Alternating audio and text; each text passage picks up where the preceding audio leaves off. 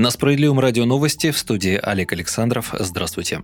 Число жертв взрыва в жилом доме в Ногинске выросло до семи. Очередное ЧП со взрывом бытового газа, в этот раз в панельной девятиэтажке в Подмосковье, уже как минимум 12 по счету в России только в текущем году. Взрыв в жилом девятиэтажном доме номер 9А по улице 28 июня 1906 года произошел утром в среду. Частично обрушились три этажа здания со второго по четвертый. Был опубликован список имен погибших. Среди них мужчина 58 лет, двое женщин, одной из которых 41 год, 15-летняя девочка и и 10-летний мальчик. Утром 9 сентября сотрудники экстренных служб обнаружили тела еще двух девушек – 20 и 21 года. Но сразу их извлечь не смогли из-за угрозы обрушения, говорится в публикации телеграм-канала LiveShot. Больше под завалами людей не осталось, заявили спасатели. Помимо семи погибших, МЧС заявила о 17 пострадавших. Шестеро из них, в том числе двое детей, были госпитализированы. В экстренных службах сообщали, что состояние как минимум двоих пострадавших при взрыве медики оценивали как тяжелое. В Ногинске отменили празднование Дня города города и объявили траур по погибшим. Власти заявили, что поврежденный взрывом дом подлежит восстановлению. 9 сентября МЧС проверяет здание с помощью диагностического комплекса «Струна» и впоследствии выдаст экспертное заключение. Основной версией взрыва рассматривается утечка газа. Не исключается, что на фоне похолодания жильцы сами включили на ночь газ для обогрева квартиры. Ночью огонь в комфорке погас, газ скопился в помещении, а затем сдетонировал. Губернатор Московской области Андрей Воробьев заявил, что владельцам пострадавших квартир в ближайшие дни в соответствии с законом законом выплатят по 30 тысяч экстренной компенсации на каждого человека. Для одиноких жильцов сумма выплаты составит 50 тысяч рублей. Семьи погибших получат по 1 миллиону рублей, а пострадавшие при взрыве от 100 до 500 тысяч рублей в зависимости от тяжести ранений. Временно всех жильцов дома разместили на базе отдыха «Боровое» и съемных за счет бюджета квартирах поблизости.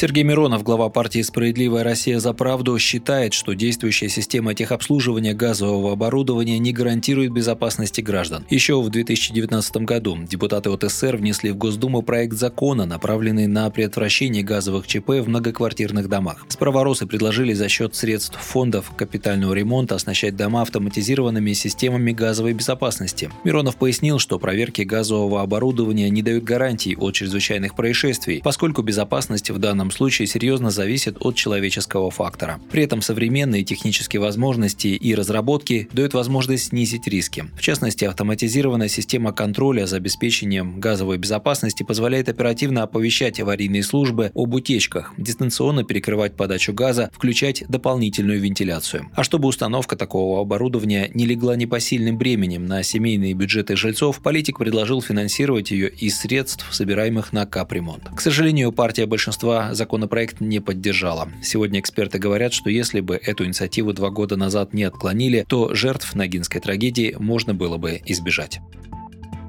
В российских мегаполисах впервые с начала года начали дешеветь квартиры, но пока только на вторичном рынке. За август цены на недвижимость в столице упали почти на 1%, до 262 тысяч рублей за метр, выяснили для РИА Новости эксперты группы CRG. Кроме Москвы, снижение цен зафиксировано еще в 13 крупных городах. После июльского роста на 7,16% в Нижнем Новгороде средняя стоимость метра там упала на 2,75% до 84 тысяч рублей рублей. В Омске квадрат подешевел на 2,21%, в Перми на 2,7%. В Волгограде, Казани, Саратове, Воронеже и Красноярске стоимость снизилась от 0,7% до 1%. Минимальная отрицательная динамика до полупроцента отмечена в Тюмени, Ижевске, Новосибирске, Екатеринбурге и Уфе. Учитывая текущий уровень цен, даже столь незначительное удешевление квадратных метров на вторичке в итоге может значительно сохранить семейный бюджет.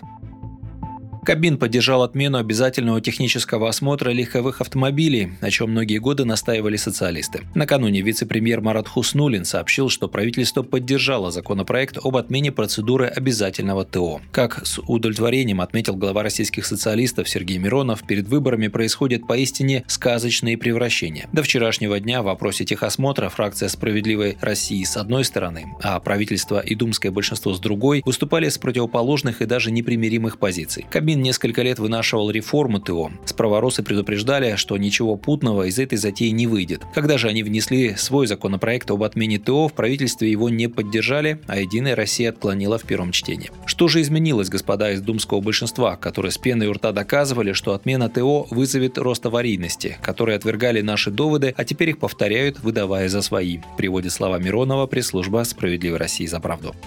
Вы слушали новости на Справедливом радио. Оставайтесь с нами, будьте в курсе событий.